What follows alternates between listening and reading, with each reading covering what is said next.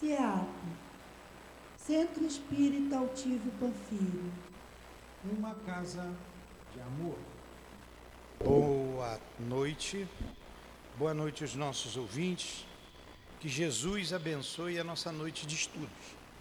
Daremos continuidade aos estudos das obras da Dona Ivone do Amaral Pereira. O livro Nas Voragens do Pecado. Vamos ler o Evangelho, fazer a nossa prece.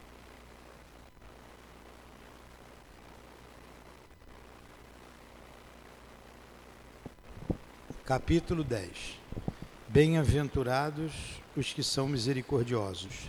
Item 9 Por que vedes uma palha no olho do vosso irmão e não notais uma trave que está no vosso olho? Ou como dizeis a vosso irmão: Deixai-me tirar uma palha do vosso olho, vós que tendes uma trave no vosso. Hipócritas, tirai primeiro a trave do vosso olho, e então vereis como podereis tirar a palha do olho do vosso irmão. Mestre Jesus, aqui nos reunimos em teu nome, em nossa casa de amor, para estudarmos a doutrina espírita.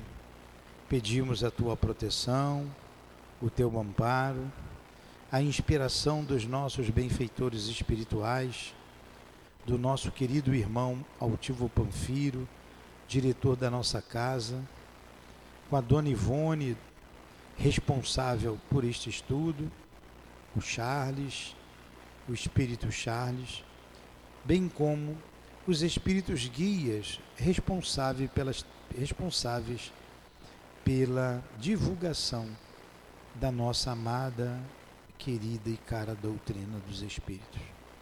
Em nome desses irmãos queridos, em nome do amor, do amor que vibra em nossa casa e nossos corações, em nome do nosso amor, Lourdinha, do teu amor, Jesus, do amor de Deus acima de tudo, é que damos por iniciados os estudos da tarde de hoje.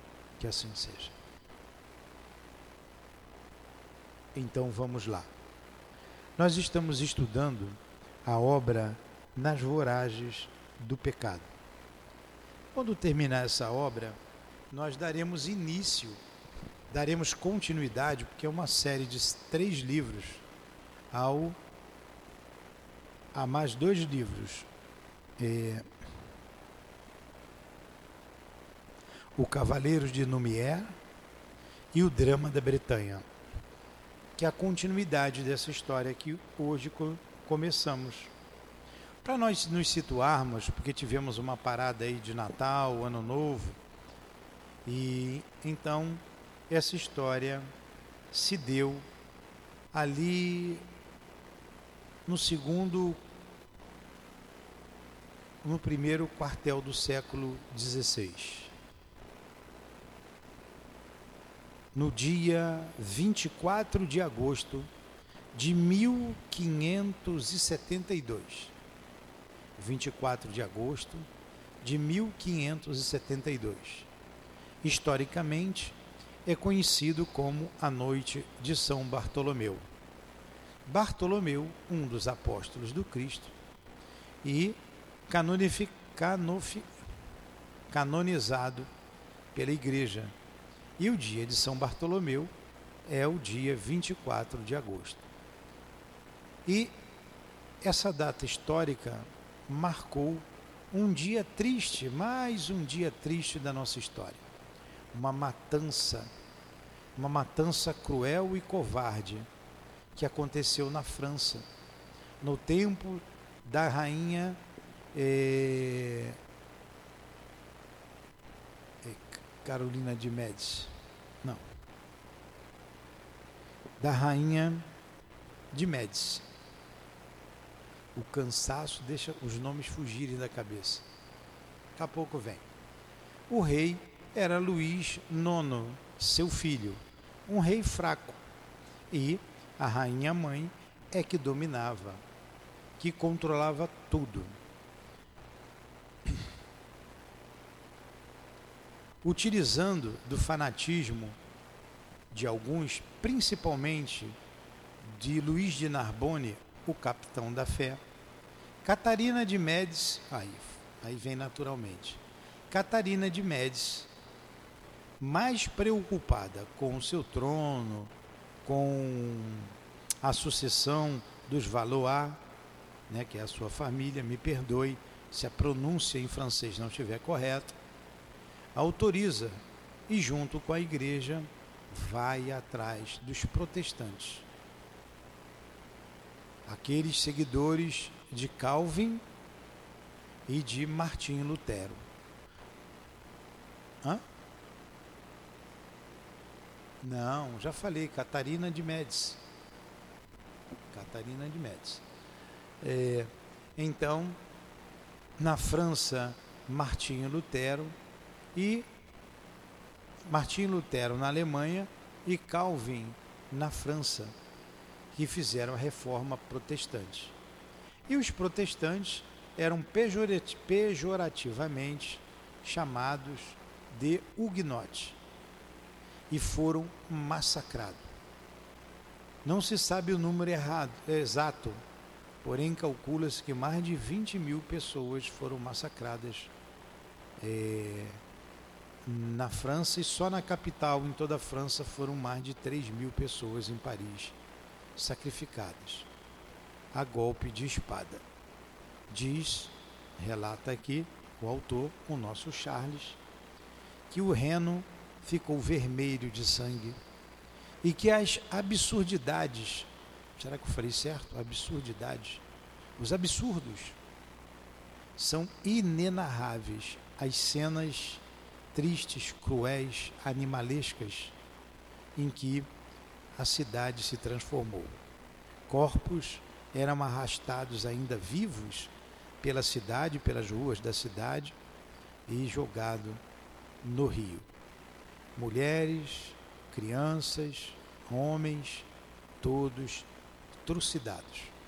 E à frente de tudo isso tinha Luís de Narbonne, tinha o Duque de Guise, que era um príncipe da Lorena, mas a gente trata mais especificamente aqui nessa história do capitão da fé, o Luís de Narbonne, como era conhecido. Era um homem correto, era um homem religioso, fanático, sério, e por fanatismo fez tudo isso. Liderou essa matança.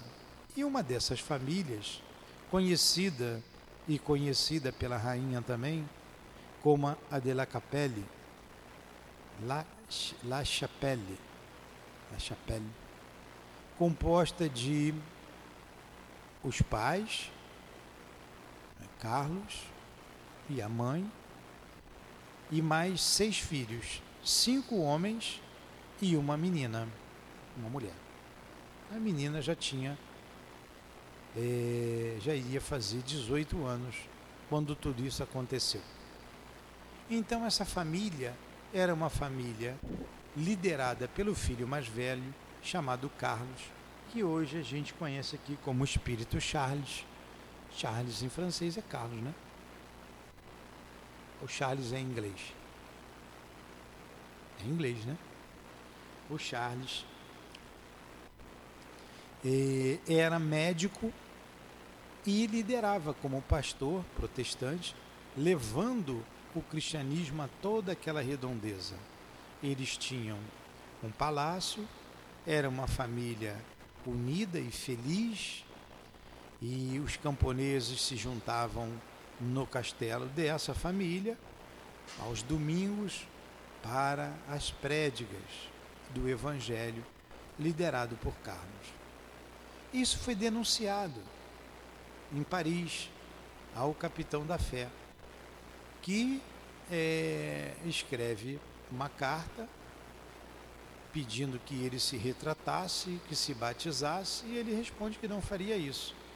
Então é marcado então uma ele marca então uma incursão com seus soldados e num domingo de, de, de culto eles invadem um castelo e mata a golpe de espadas toda a família e todos os camponeses que ali estavam, crianças, mulheres e os maridos. É, a menina se chamava Ruth Carolina e Charles tinha uma noiva chamada. É, também vai vir na minha cabeça já. Uma noiva, Ludovic. Ludovic. Então você tinha a Ruth Carolina e a da família Ludovic, Otília. Otília Ludovic, que era noiva do Carlos. Essa família Ludovic era composta dela, dessa moça chamada Otília, e do irmão, que era um militar do rei. Esse irmão não queria o namoro da irmã com a família de La Chapelle, com Carlos, embora fossem pessoas honestas, corretas.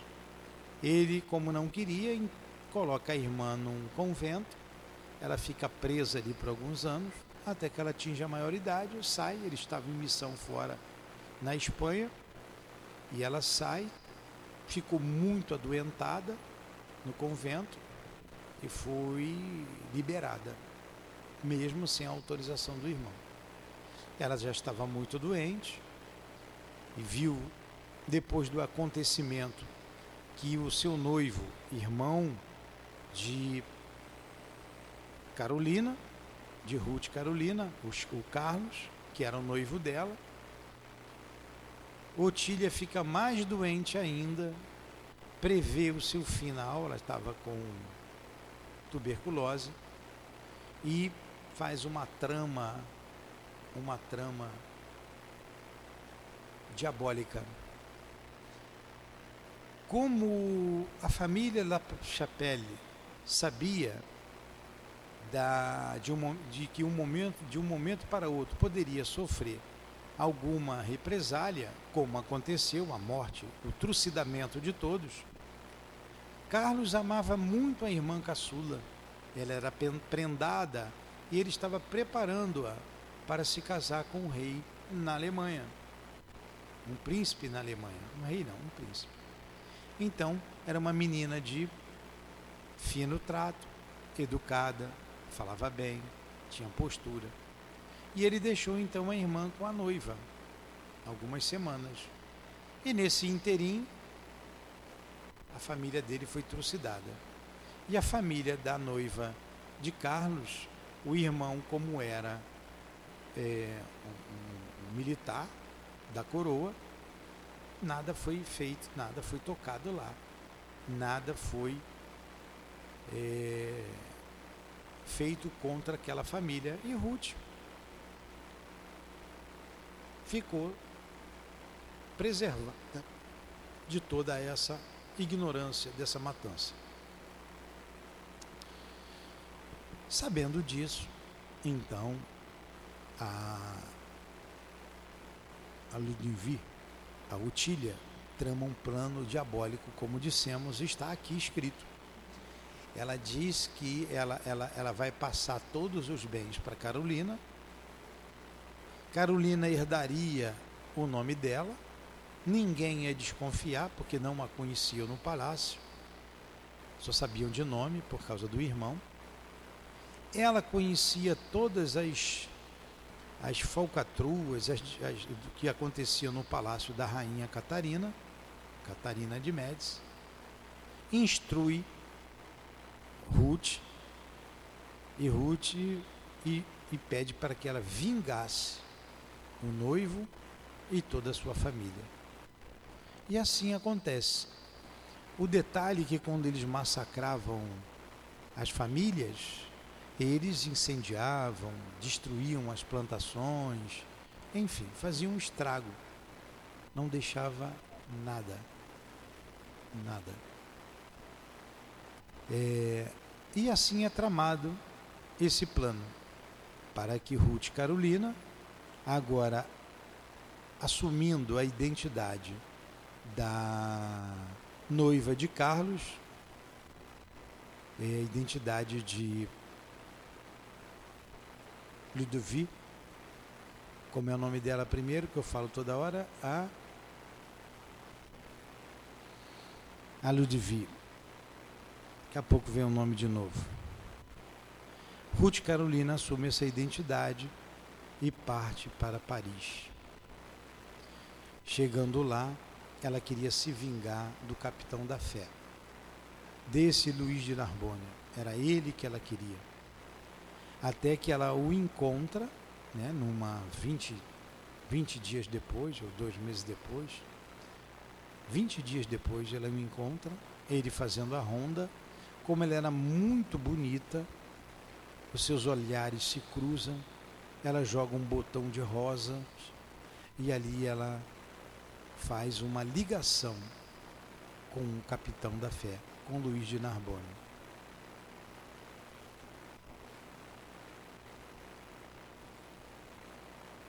Marca o um encontro, ele marca o um encontro, ele fica encantado por ela, marca o um encontro na igreja, eles vão, assistem à missa, ela não tinha fé nenhuma naquela missa, mas estava lá. E diz que queria falar com a rainha, queria um encontro com a rainha. Ela vai até a rainha com o nome de Ludovic.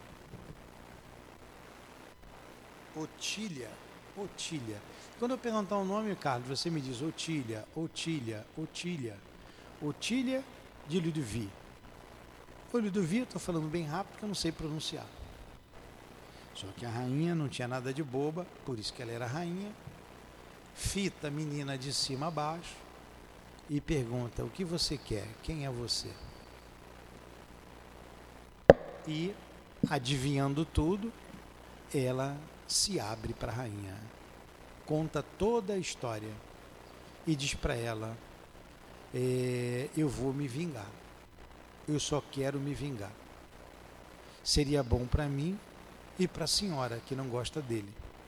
Porque a rainha detestava Luís de Narbonne. Luís de Narbonne sabia disso. Porque ele seria um filho bastardo do seu marido, o rei que já tinha morrido. O rei que já tinha morrido. Não vou me aventurar a falar o nome. Frederico I, não. Enfim. E ela o detestava. Ele era muito rico, ele foi criado por padres no convento, foi entregue lá, e o seu tutor foi um bispo, que ele respeitava muito e ele queria se formar padre. Estava prestes a fazer a, a, o seu juramento e ser um padre, ser padre da igreja. Catarina diz para Otília, agora Otília, então Otília, né? Eu poderia te eliminar agora. Posso eliminar agora. E a menina diz assim: A senhora tem todo o poder para isso. Se a senhora achar que deva, eu estou aqui pronta para isso. Porém, se a senhora me ajudar, eu vou eliminar Luiz de Narbonne da sua vida e a minha vingança estará feita. E eu sumirei, desaparecerei daqui de Paris. A rainha Ladina concorda, pensa, diz assim: é, ela vai ser para mim um instrumento. E se eu enjoar dela, eu mando eliminá-la. A rainha concorda, diz que ela vai ser uma de suas servas tinha um cargo de espiã lá no palácio, ela tinha outros espião, espiões. Ela é colocada lá né, para servir a rainha, para ajudá-la, e a rainha diz assim: Eu vou prolongar a missão do irmão de Otília, para que ele não descubra nada, porque se ele vir, você estará perdida. Vou aumentar em alguns meses a permanência dele na Espanha para que tudo dê certo e vou te ajudar. E assim, tudo foi traçado, tudo foi tramado e aqui nós paramos a nossa história antes de na última aula que tivemos o ano passado. vamos reco recomeçar o estudo a partir deste ponto. Tudo bem, Carlos? Entendeu a história? Até que minha cabeça, mesmo cansada. Hã? Muito bom. Vamos lá.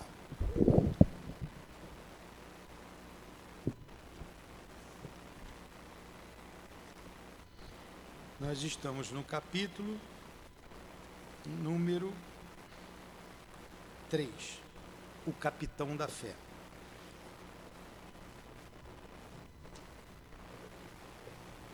Compra que vale a pena. O capitão da fé. Eu já estava aqui na frente um pouquinho, porém vou reiniciar lendo quem é o capitão da fé, né? O título aqui, capitão da fé. Luiz de Narbonne era um jovem de apenas 25 primaveras, de belos olhos vivos e grandes, azuis escuro, de longos franjados castanhos, moreno e atlético. O seu porte não era desagradável. A vista enquanto impressionasse pela dureza das feições e severidade das atitudes. Então, não estamos aqui no capítulo 3. Estou apenas lendo um parágrafo para a gente entender relembrar a figura de Luiz, do capitão da fé. Né? Nesse encontro que ela teve com a Otília muito jovem ainda, fora cavaleiro da guarda real.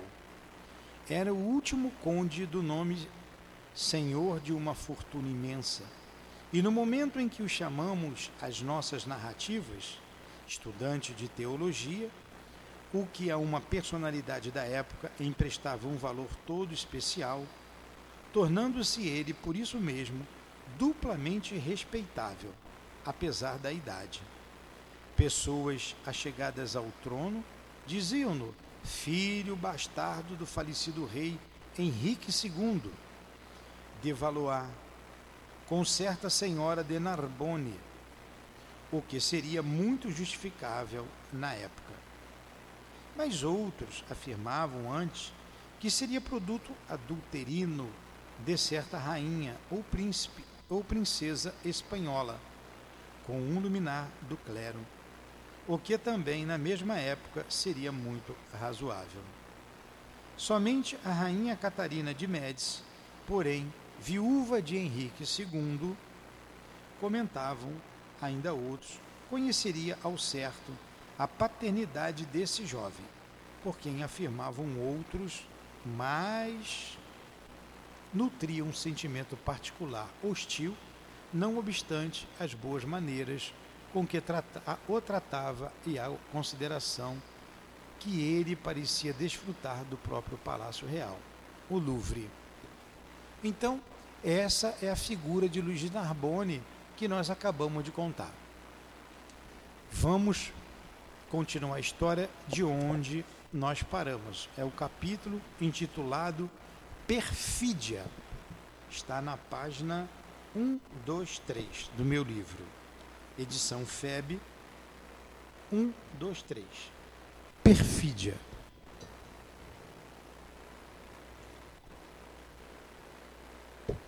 Encontrou?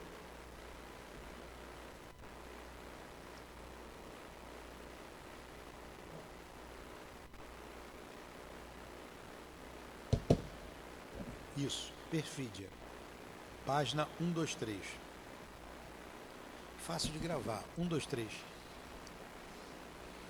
Vamos lá. Achou? Alguns dias depois, a suposta condessa de Louvigny. Quem é a suposta condessa de Louvigny? É a Ruth Carolina, que adotou o nome de Otília Louvigny. Dirigiu-se cedo para o Louvre, encaminhando-se imediatamente para os apartamentos da rainha corria a notícia pelas antecâmeras que uma bela provinciana das fronteiras da Alemanha fora admitida nos serviços particulares da poderosa soberana, razão porque vira ela, ao ingressar no palácio, naquela manhã, sorrisos amáveis, saudando-lhe a beleza e curvaturas gentis, provando-lhe respeito.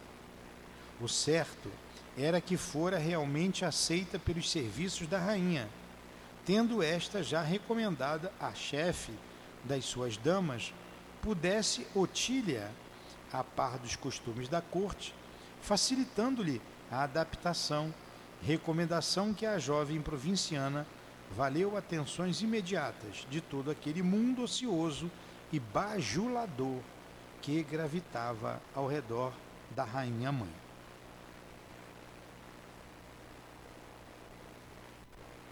Entretanto, a mesma Otília fora indicada não para os mistérios próprios de uma dama ou de uma auxiliar comum, mas para o serviço secreto da política de Sua Majestade, o que equivaleria a dizer que suas verdadeiras funções no palácio seriam a espionagem, a intriga, ou seja, a armadilha e o crime. Todavia, Catarina era bastante sagaz e inteligente para isso mesmo declarar de uma Louvigny, o que seria perigoso, principalmente quando sua primeira presa por intermédio da linda menina seria Luís de Narbonne.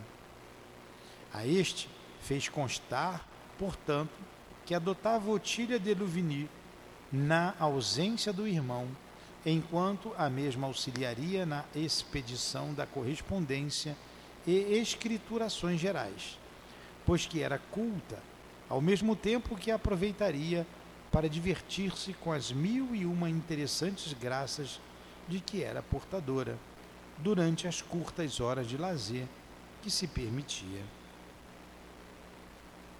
Satisfeito, o capitão da fé serenou a apreensão que desde o primeiro momento de conversação com Otília o assaltara, pois ouvindo-a dizer, dias antes, que tensionava oferecer seus préstimos à rainha, receara justamente que Catarina, ambiciosa e cruel, encaminhasse para seus famosos serviços secretos aquela angelical criatura que já lhe dominava o coração e os pensamentos. Um enredo, uma intriga numa corte de soberanos do passado, o cuidadoso preparo da queda de personagens importantes que deveriam tombar dos próprios pedestais de honra e validez, naturalmente, sem que verdadeiramente ninguém pudesse ser acusado pelo fato era arte política. Artimanha delicada que exigiria do seu executor ou executores um tino essencialmente satânico, uma dissimulação e uma inteligência, porventura superiores aos que se exigiriam de um vero gênio da ribalta. A falsa Otília, com suas maneiras angelicais e sua estonteante formosura, seria a intérprete ideal para as intrigas do Louvre nos dias inquietantes do sombrio governo de Carlos IX.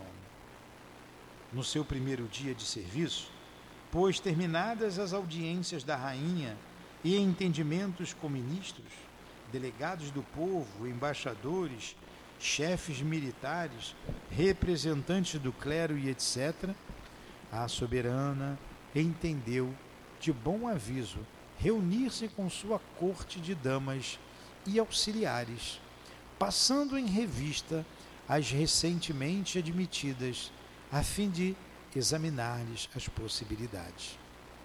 Em tais ocasiões, havia confabulações coletivas e particulares, pois jamais essa personalidade sombria, que se chamou Catarina de Médicis, ordenava algo aos seus espiões e agentes em presença de outros espiões e de outros agentes. Assim sendo, ela levou longo tempo examinando Otília, sem que um só dos circunstantes suspeitasse de que a jovem dos cabelos de ouro seria ali uma terrível intrigante a mais, a quem missões espinhosas como a queda de Luís de Narbonne e enredamentos que envolvesse os senhores de Guise seriam confiadas. Fez, portanto, que ali no salão onde se reuniam, Otília demonstrasse como se portaria num baile da corte ou num banquete, como se a teria diante de um galanteio do rei, de um príncipe ou de um duque, ou ante a impertinência de uma dama, como palestraria com um político suspeito de adversário do trono ou reconhecidamente favorável, com um embaixador, um representante da igreja e etc.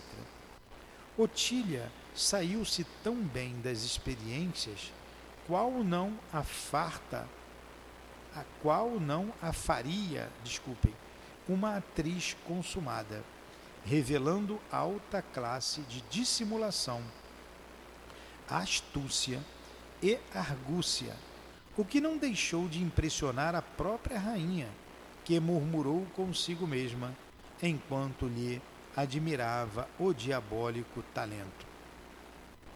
Quem sabe esta singular La Chapelle antes deseja a ruína do trono e não propriamente a de Luís de Narbonne. Seria de bom conselho, com efeito, mandar espioná-la bem de perto. Ai dela, se pretender ludibriar a rainha de França. Em seguida, fechou-se com ela em câmara, em câmara reservada para confabulações particulares de praxe. Fizeste mal em utilizares o nome dos Louvigny, menina. Já agora não poderemos dispensar, visto que de Narbonne te supõe realmente uma Louvigny.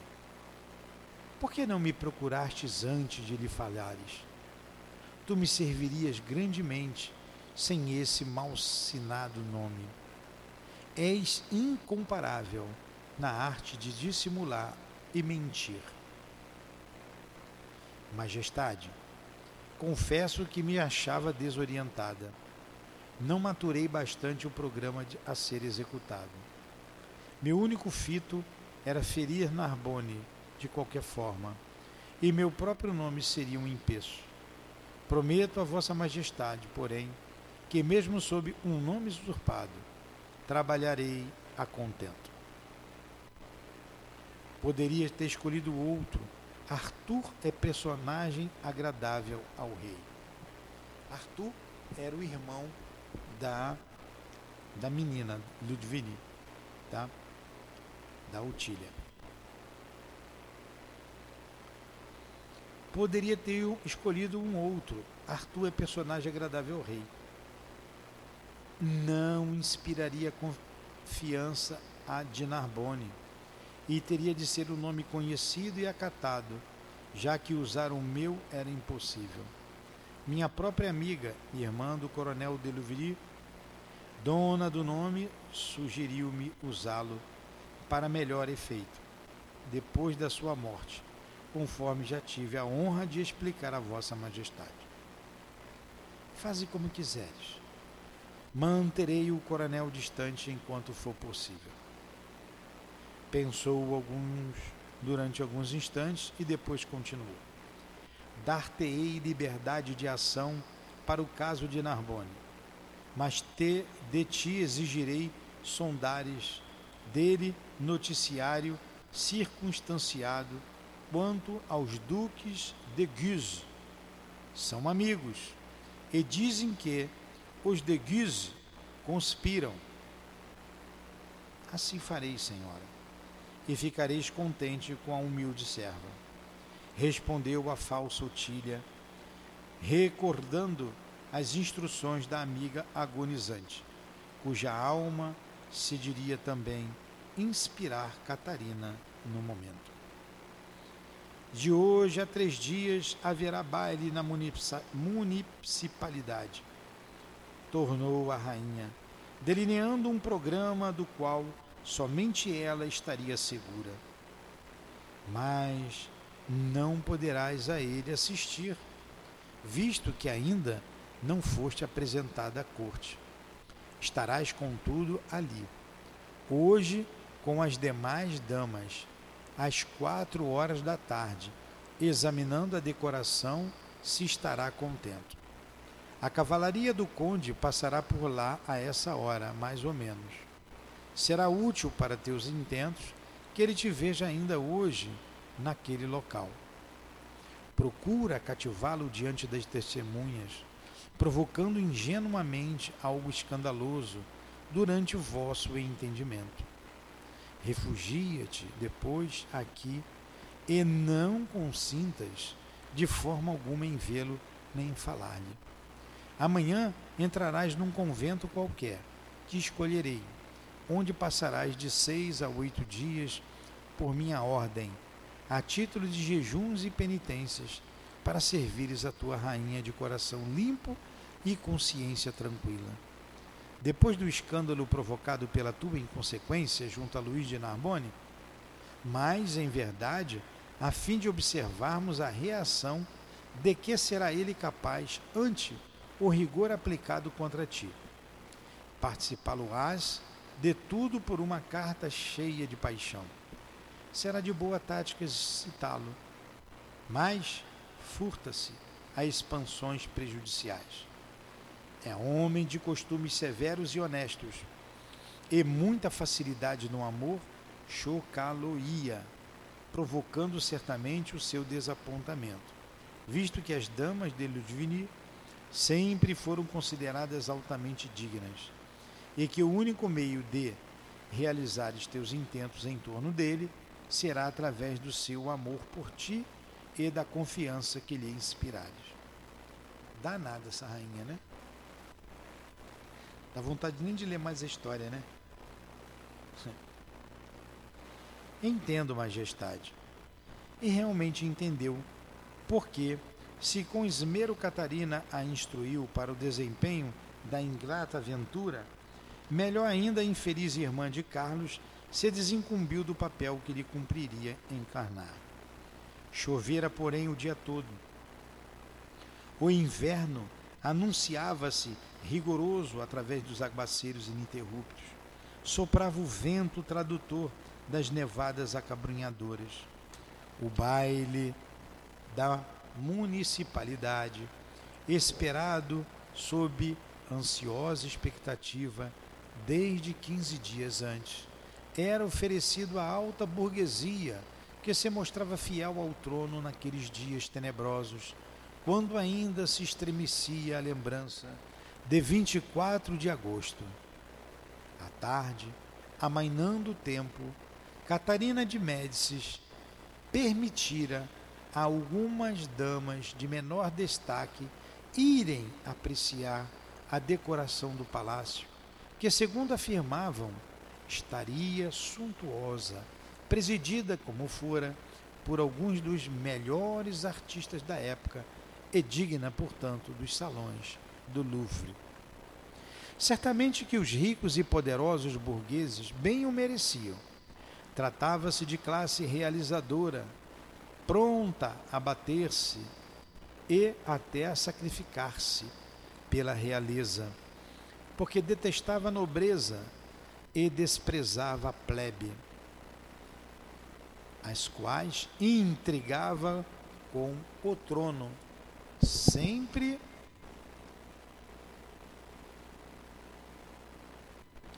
pronta a ofender e prejudicar a mesma nobreza, porque justamente a invejava por vê-la à beira daquele quando a ela própria as leis apenas permitiriam, ou impunham ao mesmo trono engrandecer com a sua delicada operosidade.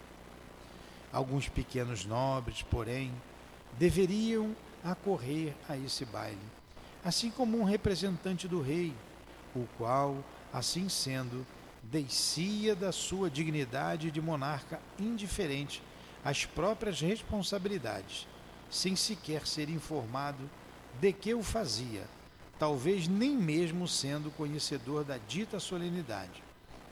E assim entrevisto por meros passos políticos regionais, dos quais a sagacidade da rainha mãe esperava, como sempre, tirar proveito.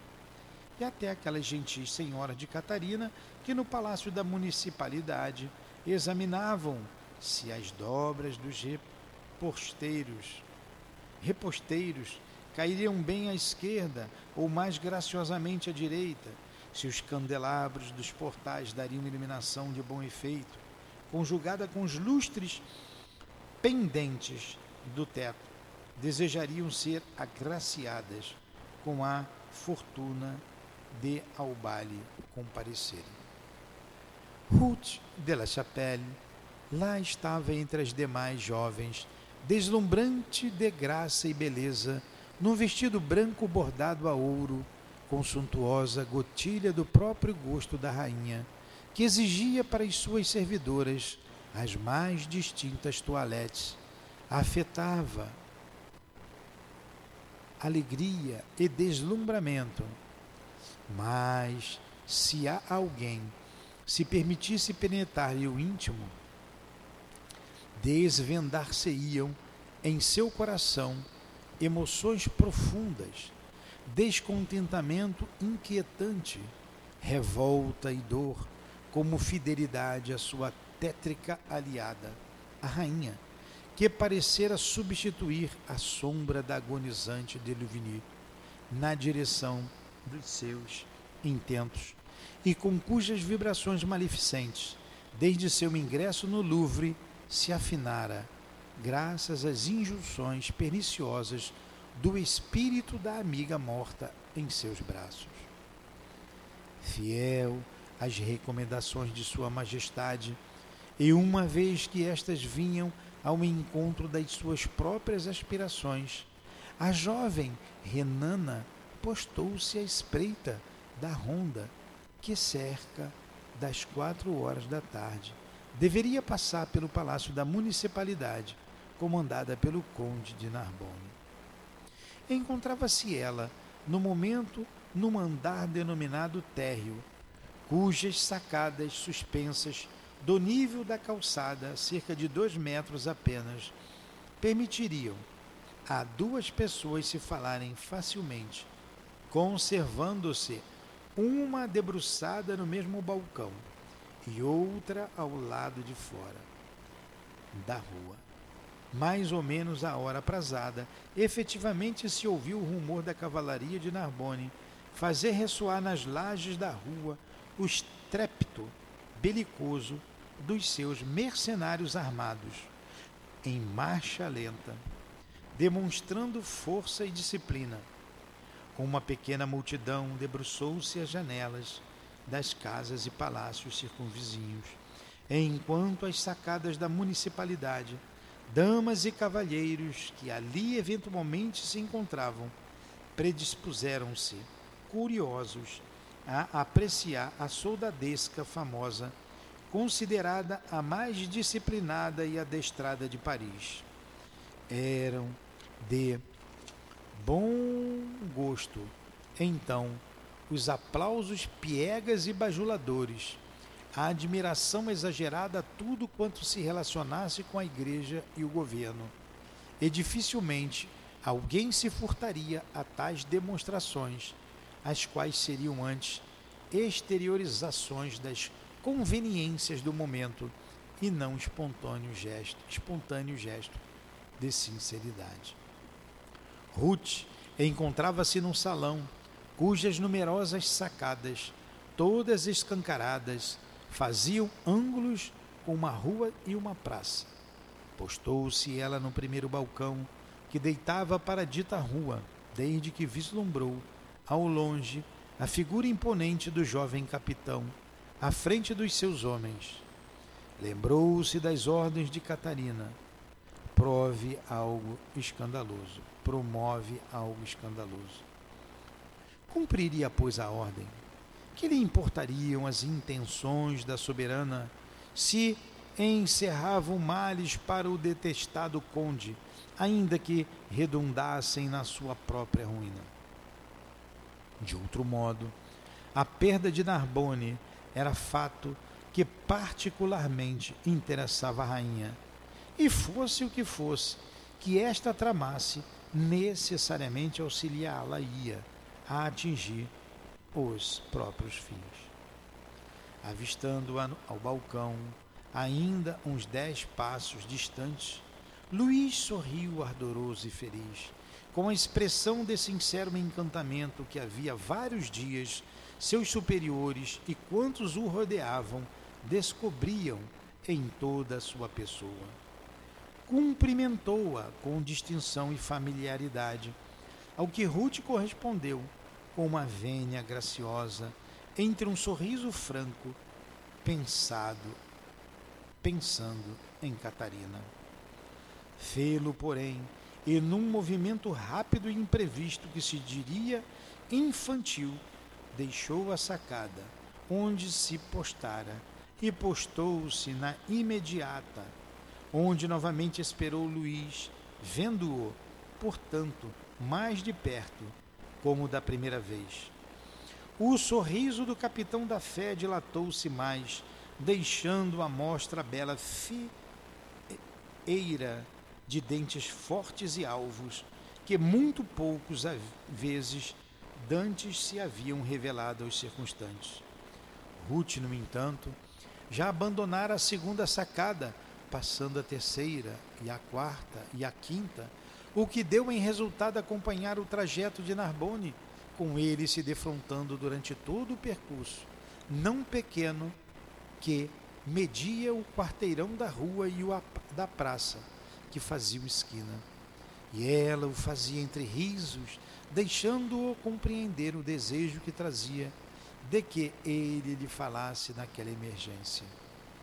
Deslumbrado, aquele estudante de teologia, de quem todos esperavam absoluta fidelidade às exigências do clero e a quem julgavam insensível aos encantos da, da mulher, sofreu de súbito as rédeas do cavalo, fazendo-se estacar toda a sua garbosa companhia de lanceiros. Eu te saúdo, gentil condessa, cumprimentou ele galantemente, parado sob a sacada onde se debruçava a cativante menina. Mais do que ontem, hoje te encontro encantadora. Ao que a angelical irmã de Carlos respondeu: Salve, nobre cavalheiro da fé. Feliz eu me julgo por este acaso que o céu criou. Riram-se sem constrangimentos, como dois namorados ardorosos que se adorassem, e ele de chofre achegou-se mais para sussurrar como em sentida súplica: Preciso ver-te mais de perto, minha querida. Dize onde poderei encontrar-te. Estou louco de amor por ti. Não vivo mas sofro se estás ausente. Ela sorriu enternecida, pretejando, pestanejando os longos cílios com fanceirice, com faceirice. Com alegria atenderia a vossa alteza, porém hoje é impossível. Sua majestade necessita dos meus serviços. Terei de esperar, portanto, até amanhã? mandar-vos-ei um portador. Assistirás porventura a este baile? Não, Alteza. Sua Majestade proibiu-me de fazê-lo. E fez bem. Será reunião de burgueses, que não assentarás a nobreza. Dá-me então algo de ti mesma, como lembrança.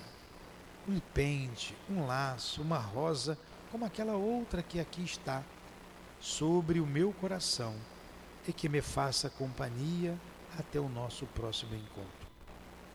Excitada, sôfrega, afetando a olhos estranhos um realismo chocante, como se efetivamente a ardência amorosa do belo cavaleiro possuísse a magia de despertar-lhe emoções de amor, Ruth despregou um laço dos próprios vestidos e atirou-lhe.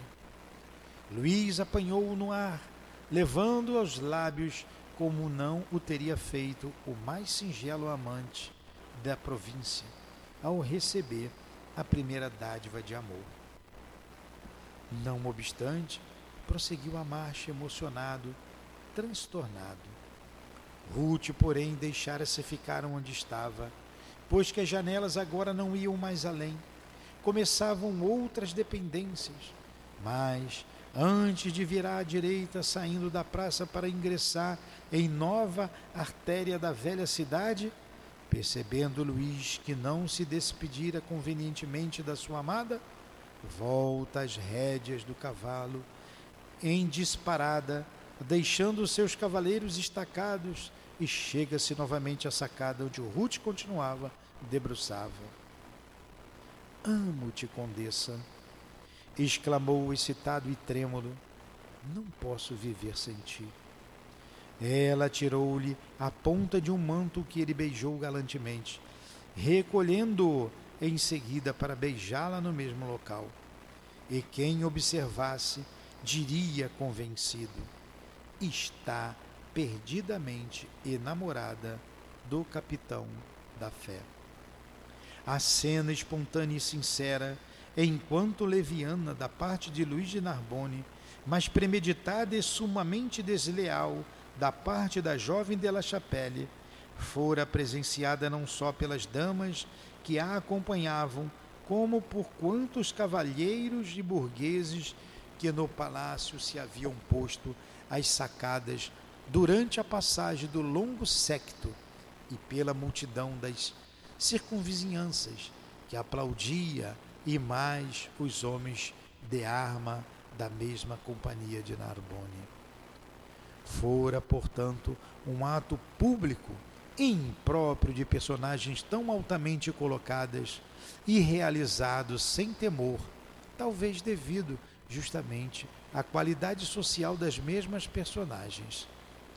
A maior parte dos espectadores, habituadas a colóquios muito mais comprometedores e agressivos à moral, quanto das próprias aventuras amorosas, escandalizou-se e censurou em cochichos maledicentes a ousadia do par de namorados. Algumas poucas testemunhas, porém, sorriam, cheias de benevolência, achando-se neste número os próprios mercenários de Luís, ao passo que algumas senhoras que rodeava a loura dama de Catarina trocavam ideias, amuadas e algo despeitadas. Sua Majestade será informada deste escândalo. Mal chegar à província, esta Ludivini e se revela indigna da posição que ocupa. Que desrespeito! Uma dama da rainha. Sua Majestade será informada desse escândalo. Mal chega da província de esta Louvigny e se revela indigna da posição que ocupa, que de respeito, uma dama da rainha, enquanto outras a parteavam. Convenhamos, ao menos em que a provinciana soube escolher. Luís, o incorruptível, a qualidade da conquista ter-nos-ia animado a muito mais, a nós, parisienses, o que não faríamos para o poderoso capitão da fé nos caísse aos pés. Sem mais preocupações, Ruth Carolina regressou ao Louvre, procurando entrevistar-se com a rainha, a quem participou circunstanciadamente do ocorrido durante a tarde. Catarina, que jamais desprezava uma informação, ouviu-a atentamente, aparentando frieza e indiferença, o senho cerrado, como era habitual, depois do que murmurou como num sussurro, de molde a somente ser ouvida por sua interlocutora, pois essa mulher, previdentemente e maliciosa, jamais falava alto ou em tom normal, senão discretamente, temendo ser surpreendida pelas próprias paredes. Retira-te agora para os teus aposentos e ali permanece incomunicável. E faze por chorar até que se te inflamem as pálpebras. Estarás presa por minha ordem em teus próprios aposentos. À ceia não comparecerás, tal o desgosto que te acometeu em minha presença pelo escândalo desta tarde. Pois eu já estarei informada dos acontecimentos quando as damas apresentarem queixas. E amanhã entrarás para a mansão das franciscanas, onde te entregarás a penitências por haveres desrespeitado o decoro próprio das damas da corte junto a Luís de Narbonne. Aguarda novas ordens. Retirou-se a jovem com efeito para os aposentos que ocupava, onde encontrou servida lauta mesa para o seu repasto. Ruth sorriu satisfeita, dizendo contigo, consigo. Eu vou terminar agora. Esta múmia, Catarina de Médici, é também má.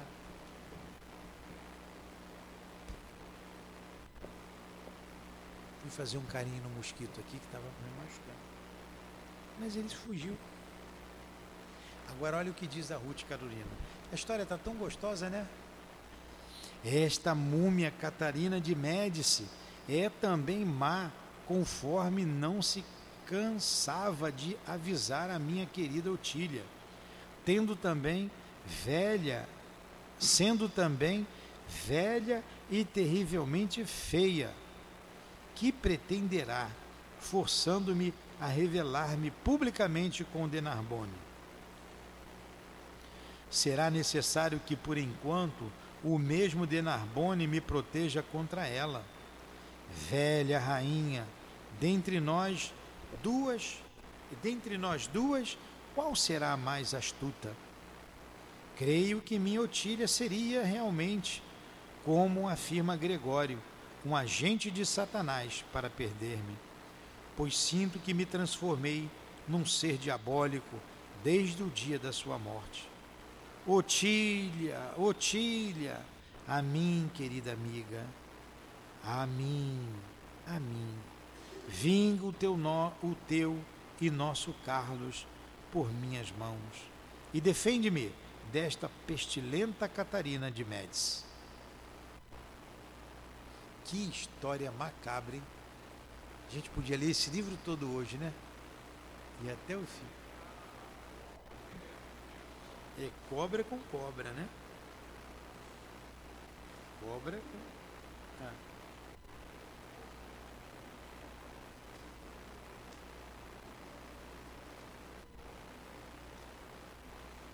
Então, gente, eu vou parar por aqui. É, a gente vai continuar na semana que vem. Esse, nesse ponto aqui. Tá? O que, porém, a jovem Renana não poderia prever. Muito boa essa história. Mútua. É.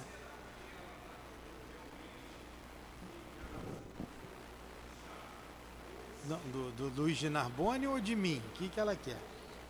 É. É, exatamente. Exatamente. Então a gente vai terminar por aqui. Que semana que vem a gente continua com essa belíssima e comovente, intrigante história. Muito obrigado, amiga querida Ivone, pela inspiração pela tua amizade, pelo teu carinho. Que Jesus perdoa, possa perdoar os nossos atos os atos de Otília, os atos de Carolina, de Luiz de Narbonne, de Luvini, de todos nós, espíritos comprometidos com a lei de Deus. Perdoa-nos, Senhor, e que estas histórias vividas tão recentemente possam nos ajudar a corrigir os nossos sentimentos, a corrigir o nosso caráter e fazer-nos homens melhores. Ajuda-nos, Senhor. Ajuda-nos. E vocês que estão no mundo espiritual, conhecedores bem das artimanhas do mundo, conhecedores desta história, nos ajude, nos inspire, para que não caiamos em tentações, para que não erramos mais em nossas existências. Ajude-nos. Que o Senhor da vida abençoe a todos nós. Abençoe esta casa de amor. Abençoe os guias, protetores, o irmão altivo com os demais irmãos. E que a casa continue dando os frutos saborosos na divulgação da doutrina espírita. Em nome desses espíritos amigos e guias da nossa casa de amor, da nossa irmã Ivone, em nome do nosso amor, Lourdinha, do teu amor, Jesus, do amor de Deus acima de tudo, é que damos por encerrado os estudos da tarde e noite de hoje, em torno do livro das voragens do pecado. Que assim seja. Graças a Deus.